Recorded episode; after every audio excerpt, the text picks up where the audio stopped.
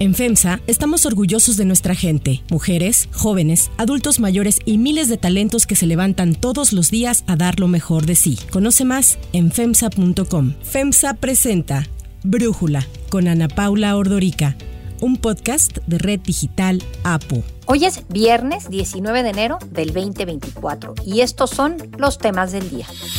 Tras 60 días de actividades proselitistas y con la boleta definida, terminaron las precampañas presidenciales.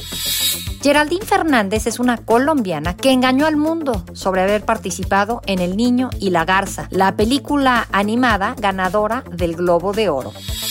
Pero antes vamos con el tema de profundidad. Hay dos temas que se utilizan mucho cuando vienen elecciones en Estados Unidos en contra de México, lo del narcotráfico y lo de la migración. Entonces ahora si ustedes escuchan la radio, ven la televisión, las redes sociales, todos los políticos de Estados Unidos, de un partido, de otro, están hablando de las drogas, del fentanilo y culpando a México. Es este, parte de la estrategia politiquera, con todo respeto. Esto es lo que opina el presidente Andrés Manuel López Obrador cada vez que se le pregunta sobre temas eh, de migración y narcotráfico, particularmente sobre el desplazamiento de migrantes de otras nacionalidades por el país y el autoexilio de mexicanos hacia Estados Unidos. López Obrador siempre minimiza el asunto asegurando que el problema no es tan grave como los medios de comunicación señalan y afirma que México está trabajando para enfrentar los motivos por los cuales las personas deciden abandonar sus hogares para irse a trabajar a Estados Unidos. Además, el presidente señala que el gobierno de Joe Biden y los legisladores estadounidenses también deberían trabajar en estrategias similares a las que aplica su gobierno para combatir la migración indocumentada, en lugar de darle dinero e insumos a otras causas como Ucrania en su guerra con Rusia. En vez de estar dedicados a,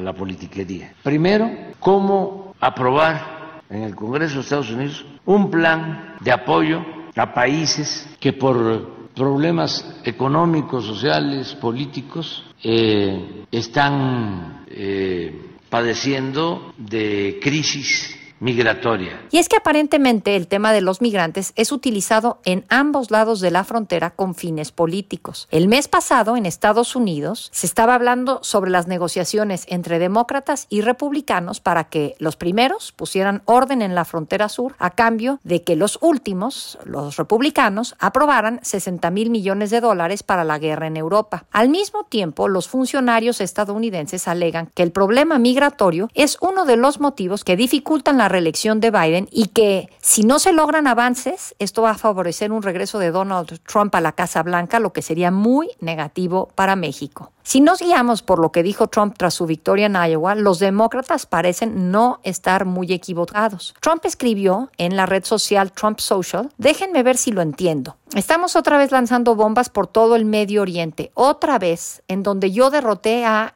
ISIS. Y nuestro secretario de Defensa, que acaba de desaparecer durante cinco días, está dirigiendo la guerra desde su computadora portátil en una habitación de hospital. Recuerden, esta es la misma banda que se rindió en Afganistán, en donde nadie rindió cuentas ni fue despedido. Fue el momento más vergonzoso de la historia de Estados Unidos. Ahora tenemos guerras en Ucrania, Israel y Yemen, pero ninguna guerra en nuestra frontera sur. En respuesta, el presidente Andrés Manuel López Obrador aseguró que no se puede cerrar la frontera entre México y Estados Unidos. Es parte de las campañas en Estados Unidos. Se expresan muchas cosas en las campañas para tratar de ganar votos. Sin embargo, no se pueden cerrar las fronteras entre México y Estados Unidos. No se puede cerrar la frontera. El análisis. Para profundizar más en el tema, le agradezco a Arturo Sarucán, fundador y presidente de Sarucán and Associates y ex embajador de México en Estados Unidos, platicar con nosotros. Arturo, a ver, recientemente escribiste tu columna en el Universal en donde aseguras que AMLO incurre en un doble chantaje con el gobierno de Biden utilizando la migración como herramienta. ¿A qué te refieres? Sí, pues es que está claro, sobre todo lo vimos en diciembre, Ana Paula, cuando pasaron dos cosas, me parecen muy reveladoras. La primera es que a pesar del acuerdo que habían alcanzado México y Estados Unidos en la reunión que sostuvieron los secretarios Blinken y Mallorcas cuando fueron a México en octubre y que luego quedó ratificado en la reunión bilateral que sostuvieron Biden y López Obrador en los márgenes de la cumbre de APEC en noviembre en San Francisco, de que México procedería a vuelos de repatriación de cubanos y de venezolanos desde territorio mexicano, porque como Estados Unidos pues, tiene las relaciones diplomáticas que tiene con ambos gobiernos, se dificulta mucho que Estados Unidos lo haga desde territorio estadounidense. Acordaron que México lo haría y el 6 de diciembre el, director del Instituto Nacional de Migración declaró que México lo dejaría de hacer por falta de recursos. Eso fue lo que generó la visita de los secretarios Mallorcas y Blinken otra vez en diciembre, entre la Navidad y el Año Nuevo, a la Ciudad de México, y el que a los dos, tres días de esa visita, México de manera muy calladita ratificase que volvería a iniciar los vuelos de repatriación de venezolanos desde territorio mexicano a Caracas. La segunda fue que precisamente con este brinco que vimos hacia final de año, otra vez en los flujos migratorios a la frontera, el gobierno federal empezó pues literalmente a carrear en camiones a migrantes de la zona centro y sur del país, sobre todo al estado de Chihuahua. No es una coincidencia que el estado de Chihuahua está gobernado por la oposición, pero digamos este acarreo de migrantes hacia la zona fronteriza, pues demuestra que el gobierno, eh, eh, que el presidente López Obrador primero ya aprendió que tiene un enorme nivel de palanqueo frente a Biden porque este tema pues va a ser uno de los temas cruciales de la elección presidencial estadounidense. Este abrir y cerrar de válvulas le permite poner presión y despresurizar en momentos distintos la frontera y esto le ha servido para además articular dos vías de lo que yo llamo chantaje. La primera es con respecto a Cuba y Venezuela, porque a los pocos días, precisamente ese viaje en diciembre en Paula de Blinken y de Mallorca a México, López Obrador declara que le está pidiendo a Estados Unidos que elimine el bloqueo, como le llama él a Cuba, que no es un bloqueo, es un embargo, que levante todas las sanciones económicas que Estados Unidos ha impuesto al gobierno Maduro y que Estados Unidos legalice a los millones de hispanos, así les llama él, que trabajan en Estados Unidos. El presidente ignora que tanto con el tema del embargo a Cuba como con el tema de la regularización migratoria de los 11 millones indocumentados de todo el mundo que hay en Estados Unidos, esa competencia no es la del Ejecutivo estadounidense, le toca al Congreso. El Congreso estadounidense es quien puede o no levantar el embargo y es el que puede o no modificar las leyes migratorias del, del país. Pero pues, ¿qué más da? El presidente está usando esto para, digamos, demostrarle a Cuba y a Venezuela que él habla por ellos, que él intercede por ellos, que él usa este palanqueo con Estados Unidos para presionar a Estados Unidos en este tema. Y el segundo frente, quizá el más importante realmente para nosotros, es que el presidente sabe que en virtud de la importancia que tiene que México siga colaborando con Biden en eh, mitigar los flujos de, de, migrantes hacia la frontera con Estados Unidos camino a las elecciones estadounidenses de noviembre, lo que el presidente está haciendo es, al abrir y cerrar la llave, demostrarle al presidente Biden que le puede generar o no un problema mayúsculo en los meses camino a la elección y lo que quiere en realidad, porque así lo ha demostrado el presidente en otros temas de la agenda con Estados Unidos, que no haya la tentación desde Washington de en algún momento entre ahora y junio denunciar o hablar de o manifestar preocupación por la elección de Estado que está en curso en México. Es decir, que Washington no diga qué está pasando, que no haya cuestionamientos sobre el uso indebido de recursos, de violación a la ley electoral mexicana desde el Palacio Nacional de la Ciudad de México. Entonces me parece que esta es la jugada del presidente mexicano cara a su homólogo estadounidense. Ahora, en esa ecuación, pues me da la impresión de que López Obrador ni siquiera está eh, preocupado ni contemplando, incluso quizás hasta le gustaría eh, que se reeligiera Donald Trump.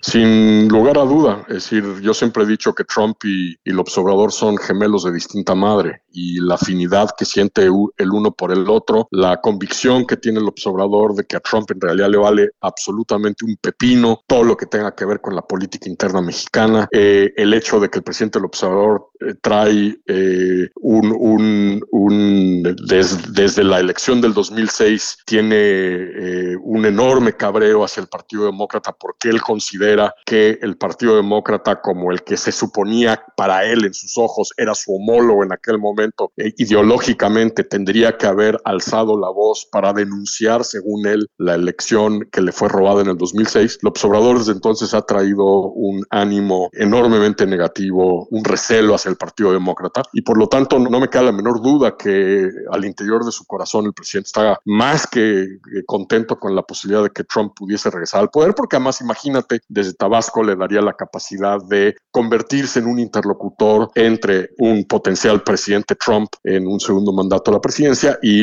en sus ojos un gobierno morena encarnado por Claudia Sheinbaum. Si además a esto le agrega sus declaraciones de ayer, me parece, en donde dijo que a él no le preocupaba las implicaciones de un posible retorno de Donald Trump al poder, pues ahí ya te lo dice todo. Sobre todo porque primero Trump ha dicho que el primer día de su gobierno va a deportar a todos los migrantes indocumentados que están en Estados Unidos. Hay que recordar que hay 5 millones de migrantes indocumentados mexicanos y aunque nos deporte a 100 mil, Ana Paula, olvídate ya de los 5 millones, nos deporte a 100 mil, a 200 mil migrantes, vamos a tener un problema mayúsculo, diplomático, humano, social, político en la zona fronteriza con Estados Unidos. Trump también ha amenazado con usar la fuerza de manera unilateral en territorio mexicano para atacar al crimen organizado y Trump ha amenazado con imponer aranceles del 10% a todas las importaciones que entran a Estados Unidos vengan de donde vengan, incluyendo a México y a Canadá, lo cual es violatorio del TEMEC. Y pues un poco la cereza en el pastel, yo hacía la broma hoy de que eso sí son otros datos. 17 ex colaboradores de Donald Trump en su primera gestión como presidente han hecho toda una serie de declaraciones con respecto a lo que implicaría un retorno de Donald Trump al poder, en donde pues, levantan todas las alarmas de un presidente sin ningún tipo de cortapisa, que ya no tendría que enfrentar el proceso de una reelección porque no se podría, no podría competir para la reelección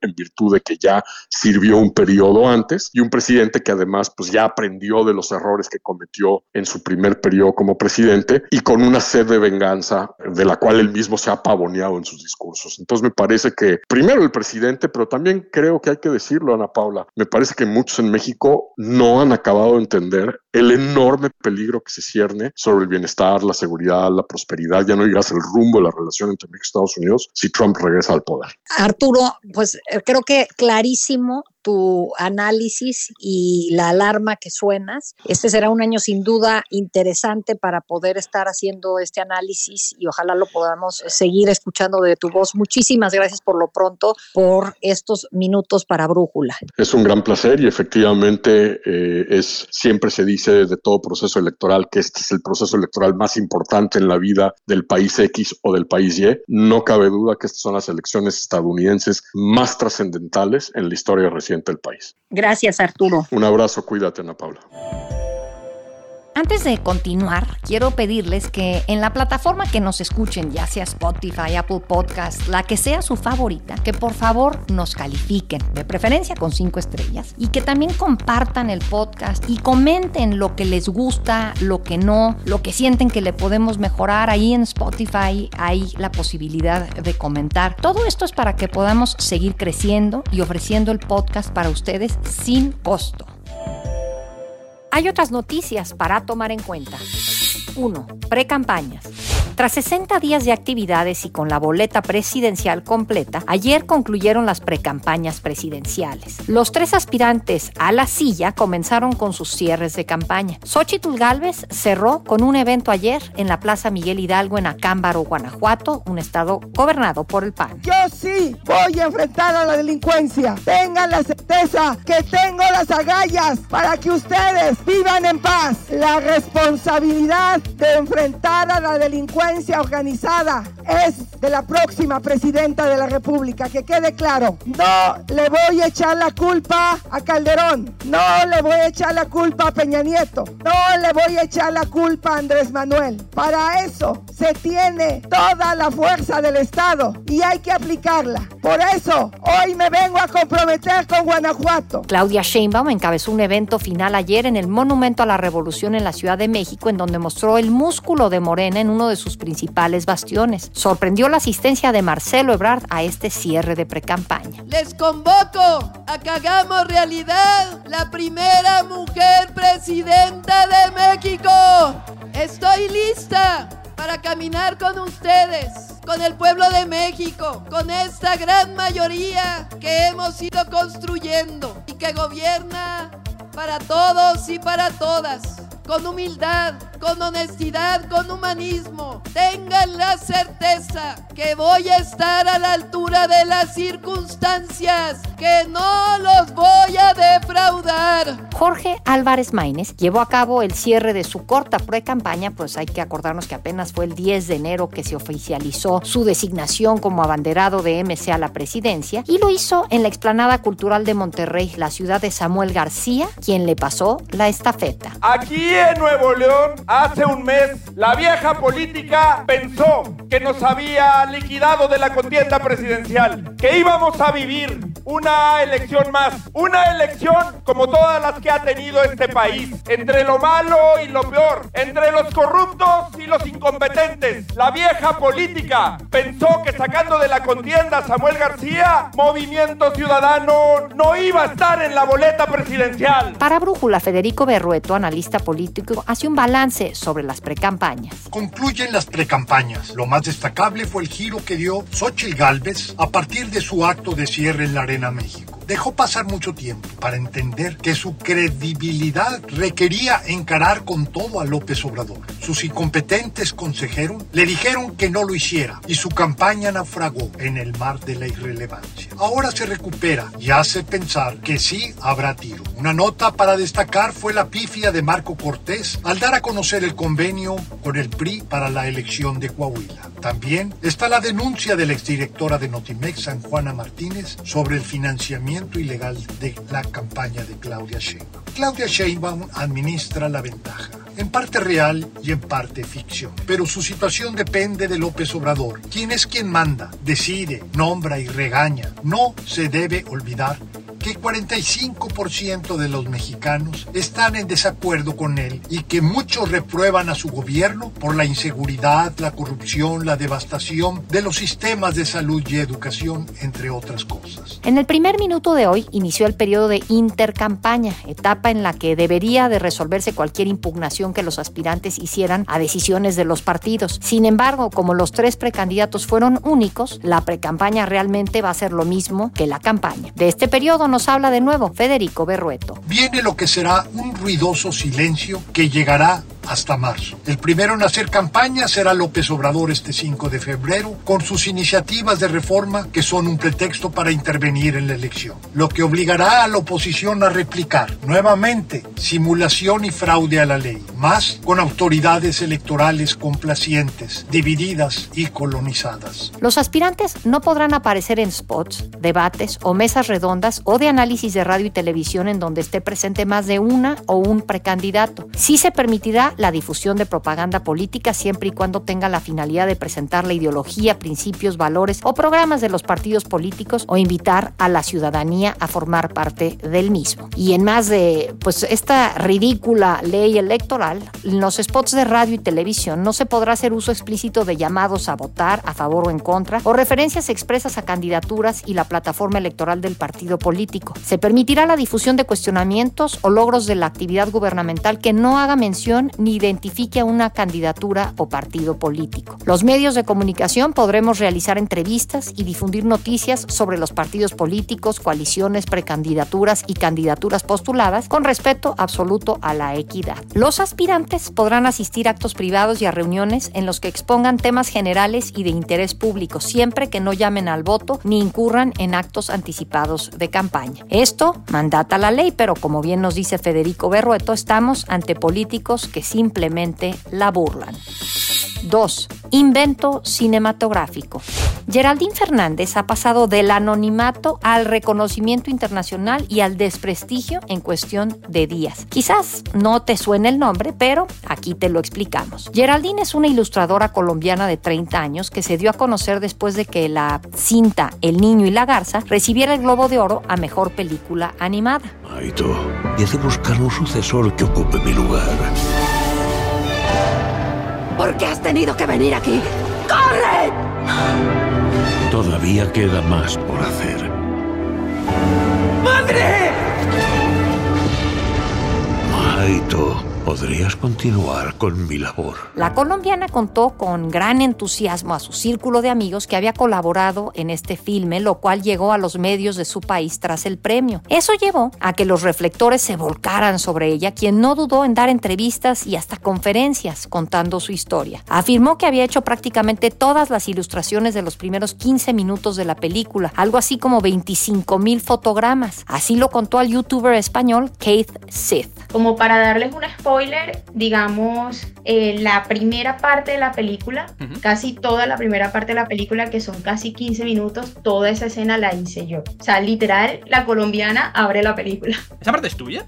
Sí. Pero solo tuya. Ni te, ni te digo cuántos fotogramas, ni te digo cuántos fotogramas fueron porque literal mi cuarto se llenó solamente con esa escena. Cada día lograba mayor reconocimiento y sin embargo nunca imaginó que los fans de la película comenzarían a investigar sobre ella y su participación. Rápidamente se confirmó que su nombre no aparecía en los créditos de la película, lo que comenzó a meter presión sobre la joven. En entrevistas posteriores, Fernández admitió que exageró en su historia y dijo que había realizado solo 200 fotogramas y en equipo. Desde ahí, la cosa ya no pintaba bien, pero aseguró que contaba con un documento de estudio Ghibli, la reconocida productora que hizo la película, que avalaba su participación. Todo explotó ayer, cuando en entrevista con Caracol Radio aceptó que lo que había narrado era todo una gran mentira. Fue algo que se me salió de las manos, fue algo que también por acto de inmadurez, por acto ya también pues mental, estuve más allá de los hechos y no me di la consecuencia de los actos. Y pues la idea de este comunicado y la idea de hablar contigo, Vanessa, también es retractarme, eh, dar pues de cierta manera prácticamente la cara, pero también en parte como pedir perdón, no solamente conmigo misma, con mis familiares, con mis allegados, con la empresa, con mis compañeros de trabajo, sino también con mis colegas, diseñadores, eh, ilustradores, con todo el, el medio del diseño. El Niño y la Garza de Estudio Ghibli ganó el Globo de Oro a Mejor Película Animada el pasado 7 de enero. Ayer recibió una nominación a los BAFTA, los premios que otorga la Academia Británica de las Artes Cinematográficas y la Televisión, en la misma categoría. Y todo apunta que el próximo martes reciba una nominación a Mejor Película Animada para la entrega 2024 de los Oscars. Para cerrar el episodio de hoy los dejo con música de Smashing Pumpkins.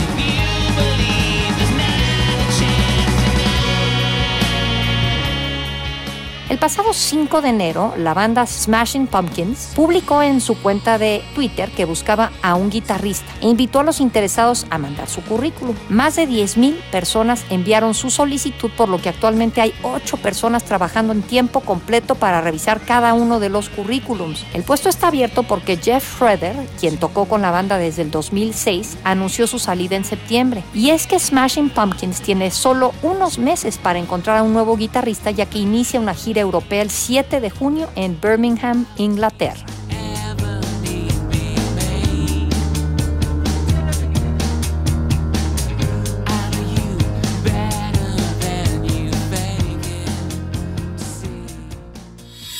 Yo soy Ana Paula Ordorica. Brújula es una producción de Red Digital APO. En la redacción, Ariadna Villalobos. En la coordinación y redacción, Christopher Chimal. Y en la edición, Cristian Soriano. Los esperamos el lunes con la información más importante del día. Que pasen un muy buen fin de semana. Oxo, Farmacias ISA, Cruz Verde, Oxo Gas, Coca-Cola FEMSA, Invera, Torrey y PTM son algunas de las muchas empresas que crean más de 245 mil empleos tan solo en México y generan valor como parte de FEMSA. FEMSA presentó Brújula con Ana Paula Ordorica, un podcast de Red Digital APO.